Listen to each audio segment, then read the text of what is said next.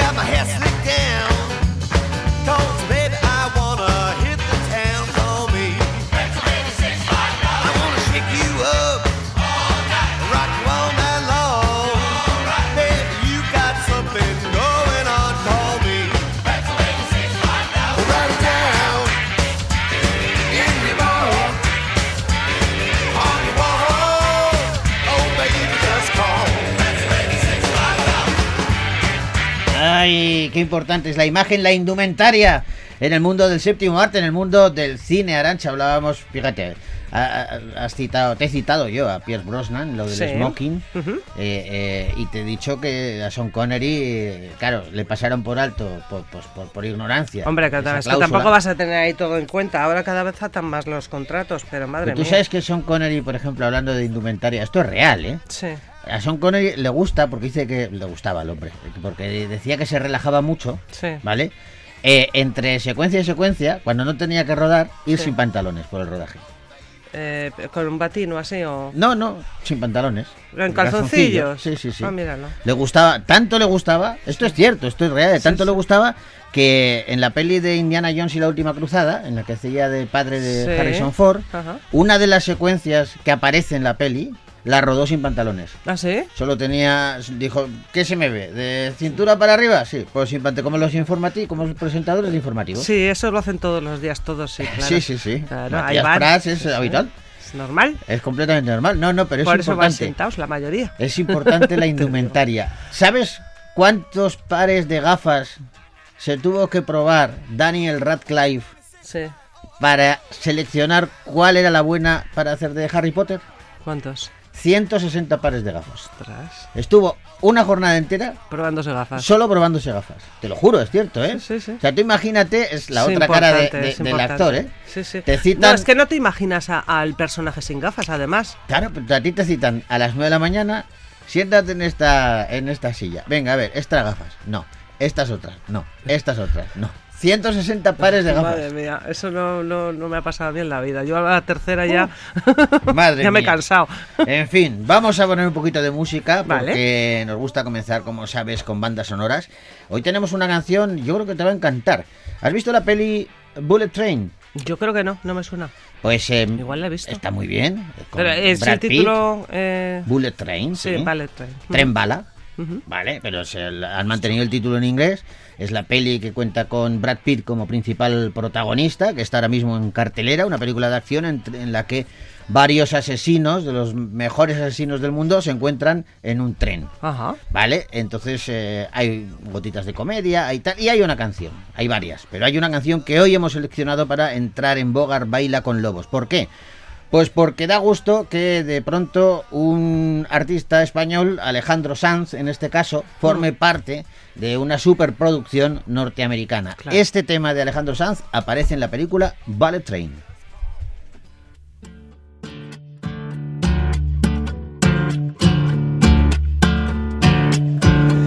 Voy sin saber,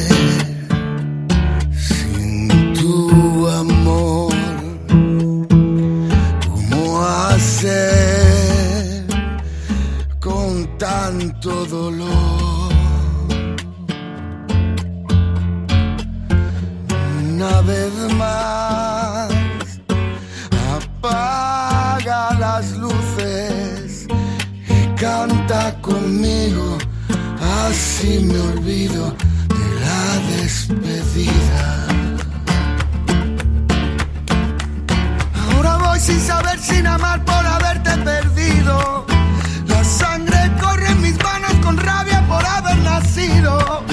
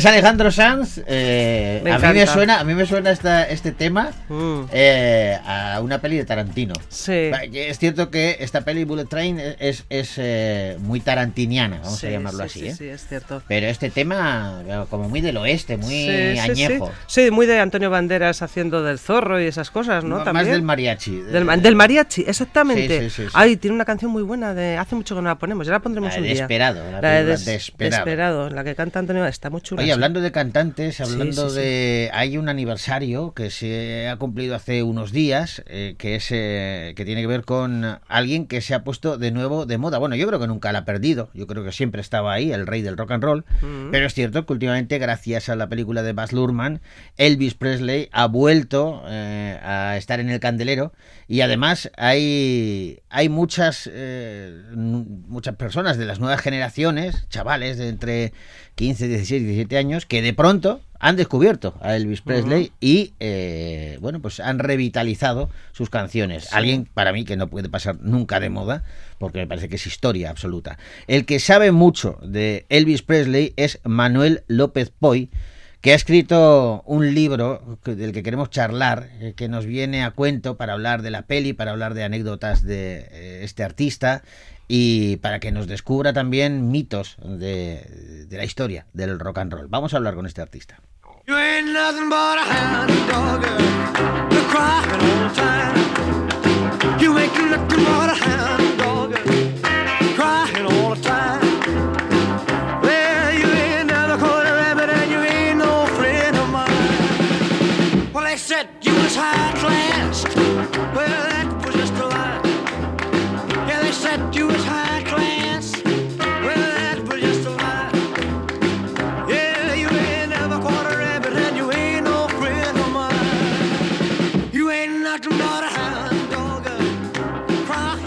Dígame usted, Arancha Lalinde, ¿quién es este artista invitado? Digo yo que este artista es uno de los mejores periodistas musicales de, este país y ha escrito este libro dedicado al, rey del, del rock, Elvis, El hombre y el mito, se titula el libro y ha sido publicado por Robin Book Ediciones y coincide, se ha publicado hace eh, nada, unos meses, pero coinciden con que esta semana, el día 16, se cumplía el 45 aniversario del fallecimiento de Elvis Presley. Manuel, ¿cómo estás? Muy buenas, encantado de hablar con vosotros. ¿Qué tal? Pues encantado de saludarte y de hablar de, Elvis Presley, que como decía, bueno, yo creo que siempre está de moda, el rey del rock and roll, porque es uno de esos artistas por los que no pasa el tiempo, pero sí es cierto que eh, la película de Baz Luhrmann eh, lo ha descubierto a, nuevas generaciones y de nuevo, digamos que lo ha puesto un poquito más en el candelero. Eh, eh, tú has escrito este, este libro en donde descubres al hombre, al mito, eh, haces, profundizas en la historia de, Elvis Presley, pero también lo haces de una manera entretenida, eh, aportando anécdotas, aportando declaraciones del propio Elvis. Sí, Manuel. Sí, Ah, vale, eso decía Joseba que... Sí, era, era mm, una ha dejado, sin ha, dejado. ¿eh? ha dejado puntos suspensivos y no te ha hecho la pregunta. no, claro, me he quedado. Claro, te has quedado esperando.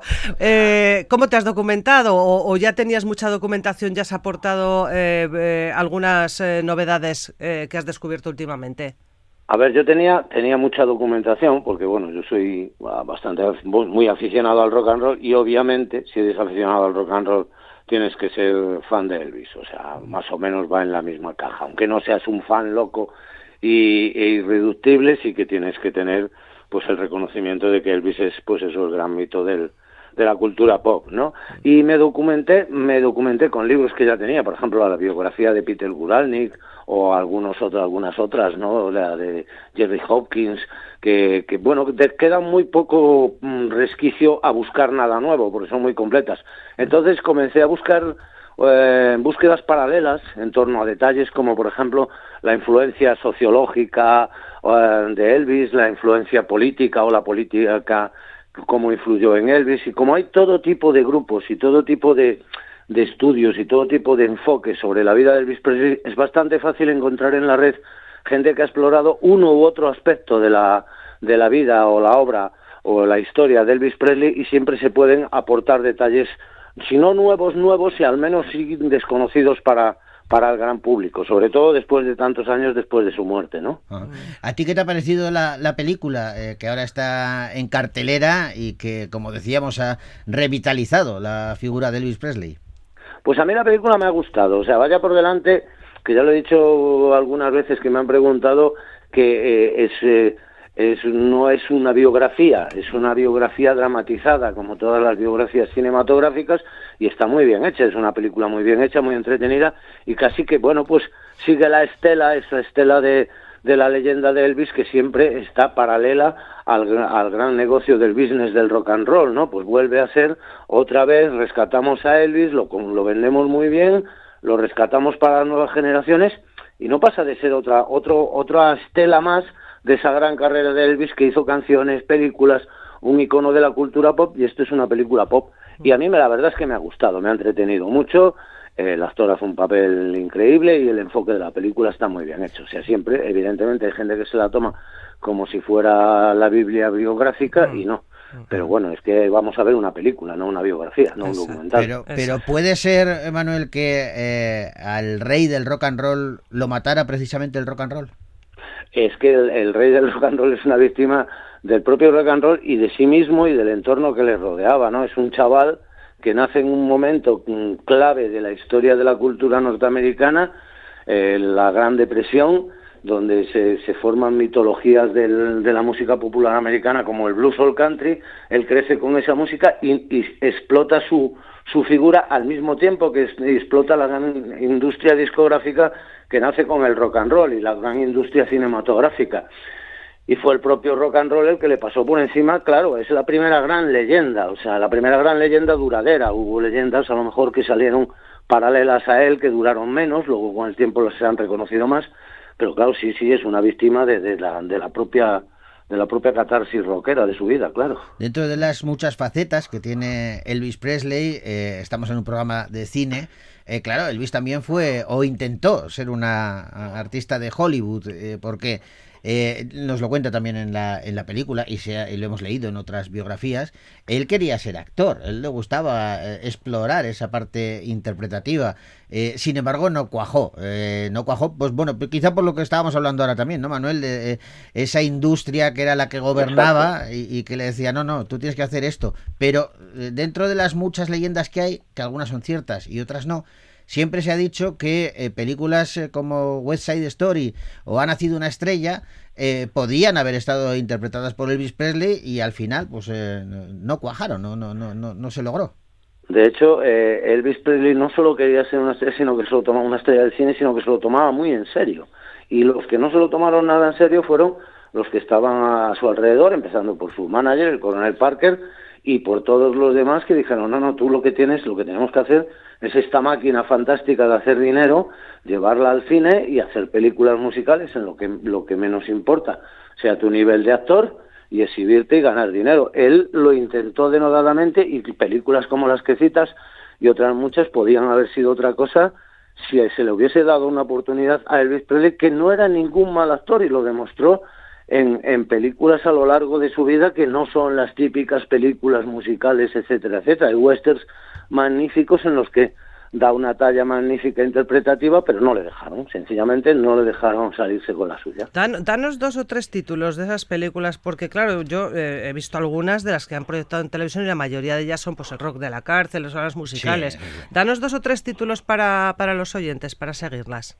Pues películas, ¿te refieres a, a películas que no son que no son musicales. Sí de, las ¿no? que, sí, de las que tú consideras que son de las mejores. Pues hombre, yo no sé, o sea, el, el, las películas de, del, por ejemplo, la Hellbreak Hotel, o sea, la película ah, sí. de King Creole, a mí me parece una película fantástica, o sea, un, sí. es, es musical, pero bueno, pero no es este, no es efectivamente musical, o sea, la, la de... No sigue los primera. estereotipos, no sigue los Exacto, estereotipos no- de, no de- está al de llevarlo a la playa, voz, o eso sea, es, de llevarlo a la playa con el bañador y que- con la guitarra y tal y cual, sino que está contando otra historia, ¿no? Una historia que tiene peso. o la o la propia primera primera película el, el, el Western Love Me Tender donde Ah. interpreta bueno sí la interpretación del del tema lleva incluso a cambiar el título de la película pero es un western en el que Elvis Presley al lado de grandes actores hace un papel muy digno y es su primera película. Y era por ahí por donde él quería tirar al volver. De hecho, él era muy bastante amante del western, de sus días de acomodador de cine en Memphis, eh, siempre lo, lo contaba, y no, no le dejaron, no sencillamente no le dejaron seguir por la línea interpretativa, porque daba mucho más dinero, pues eso, eh, sacarlo en la playa rodeado de chicas y cantando canciones facilonas, digamos. Alrededor de la figura de Elvis Presley, eh, además daba la, la sensación de que a él le gustaba también eh, eh, esa cercanía con otros mitos. Eh, hubo mucha mucha gente conocida. Se habla de, de una reunión en, en Las Vegas con, eh, con Cassius Clay, con, con Muhammad Ali, por ejemplo. Pero es muy conocida, pero no sé si real, porque claro, luego hay leyendas que vete tú a saber si Claro. están fomentadas por una gran imaginación o por una base real. Por ejemplo, esa reunión secreta que tuvo con Richard Nixon. ¿Esto, esto es cierto? Eh, ¿Llegó a regalarle una pistola? Es totalmente cierto, está relatado desde por los servicios de seguridad de la Casa Blanca, por sus propios compañeros. Él estaba en un momento pues de bastante desorientación en ese momento, ¿no? O sea, estaba pues ya muy muy muy muy en manos de la farmacopea que le recetaban sus sus eh, sus gurús de médicos y cuidadores y estaba en un momento absolutamente desorientado y él fue a la Casa Blanca y en un momento mm, bueno, en un momento crucial para la historia americana hizo un papel, la verdad es que un poco lamentable, ¿no? Esa exhibición de hágame usted eh, agente secreto para ayudar a convertir la- las drogas que machacan a la juventud y tal y cual y toda esa historia paranoica y sí, le regaló una, una pistola en el momento menos adecuado para regalarle una pistola a un presidente, la verdad. Madre mía, los, los últimos pasos de, de- de Elvis Presley, marcados, como tú decías, ¿no? por esa, esos médicos, esos doctores eh, que, bueno, pues eh, le mal aconsejaban y, le drogaban de, de alguna manera y fueron los que le, le llevaron, le encauzaron hacia la muerte, pero esos últimos momentos de desorientación de él, eh, entiendo que personalmente también tuvieron que ser muy complicados, ¿no? Para, para, para la persona, ¿eh? No digo para el artista tanto. Sí, sí, no, uno cuando, cuando te metes a hacer la biografía de alguien, la verdad es que te, te sumerges ahí en su historia. Y yo, por ejemplo, sí que es verdad que a medida que iba avanzando en la biografía de Elvis Presley, veía más, cada vez más eh, cómo surgía el, el pobre chico, ¿no? La, la persona atrapada por su propia por su propia fama, condenado al éxito sí o sí, quieras o no quieras, y, y rodeado de una gente, es que Elvis Presley era, era una industria en sí misma, o sea, de él vivía un montón de gente y, y bueno, eh, pues, pues también sometido a una dinámica de trabajo bastante brutal, o sea, digamos que exprimieron la gallina de los huevos de oro todo lo que pudieron. Y toda esta historia de mantenerle con drogas para mantenerle despierto, fármacos para que durmiese, fármacos para la ansiedad, fármacos para estimularle, salir al escenario en forma, es muy complicado. Y luego pues es, eh, hay que tener en cuenta pues que Elvis Presley era un chaval normal y corriente, o sea, que se vio sumergido en una ola de en tres años de su vida se vio en la cresta de la ola el un ídolo mundial. Eso no tiene que ser fácil de digerir para nadie. Desde luego. Bueno, pues eh, todo esto y muchísimas cosas más eh, están expuestas en este libro, Elvis, el hombre y el mito, que hace un retrato muy detallado del rey del rock and roll y que seguro que les va a encantar. Eh, Manuel López Poy ha sido hoy nuestro invitado y el autor de este volumen. Manuel, muchísimas gracias por compartir Muchísimas estos gracias a vosotros, la verdad, un placer. Un placer enorme y recomendamos ese libro. Gracias, Manuel. Gracias y un abrazo. Hasta abrazo. otra, adiós. Because our love is too much, baby. Why can't you see what you're doing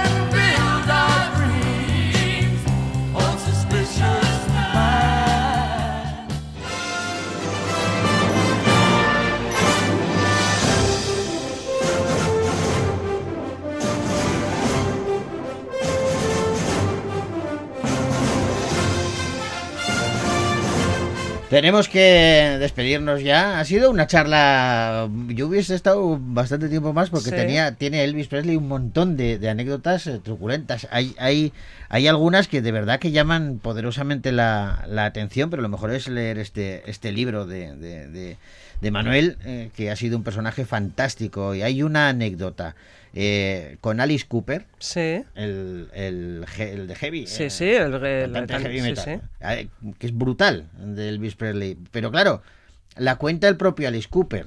Claro. No sé si Se la ha inventado o no. Eh, credibilidad, Este claro. hombre, Alice Cooper, eh, dijo en un, en un periódico, eh, o sea, publicado por el entrecomillado, ¿eh? Mm. dijo que eh, conoció a Elvis Presley en un hotel de Las Vegas en 1971. Mm. Y dice que eh, le invitó a entrar a, a su habitación y que cuando entraron era un lugar que estaba lleno de armas y que Elvis le llevó a la cocina, eh, abrió un armario, le dio una pistola cargada y le dijo que se la, que se la pusiera en la cabeza. Sí. O sea, Alice Cooper a Elvis Presley. ¿Vale? Eh, dice Alice Cooper que, claro, el tío eh, esperaba que en cualquier momento va a entrar alguien de seguridad y me va a pegar un tiro a mí.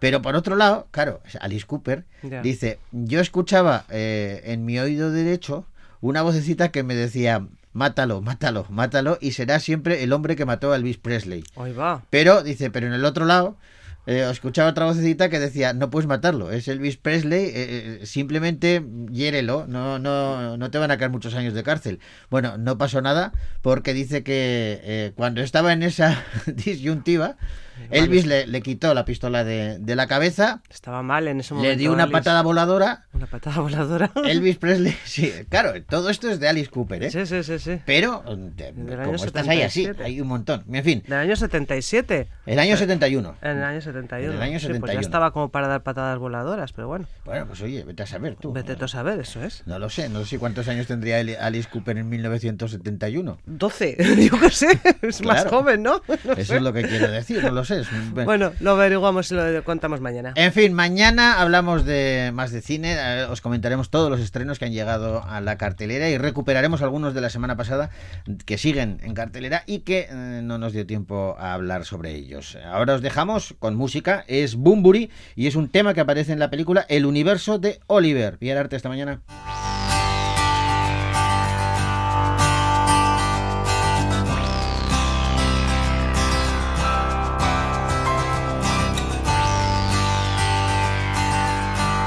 Allí lejos. Uh, esa es buena. ¿Y dónde es el abuelo?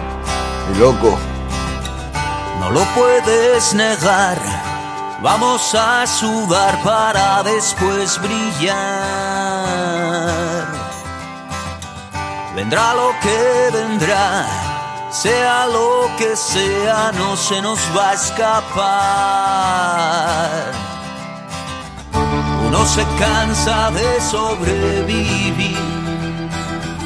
Así que date prisa lentamente, no puedes soportar tanta realidad, tendrás que crearte un mundo hacia lo desconocido.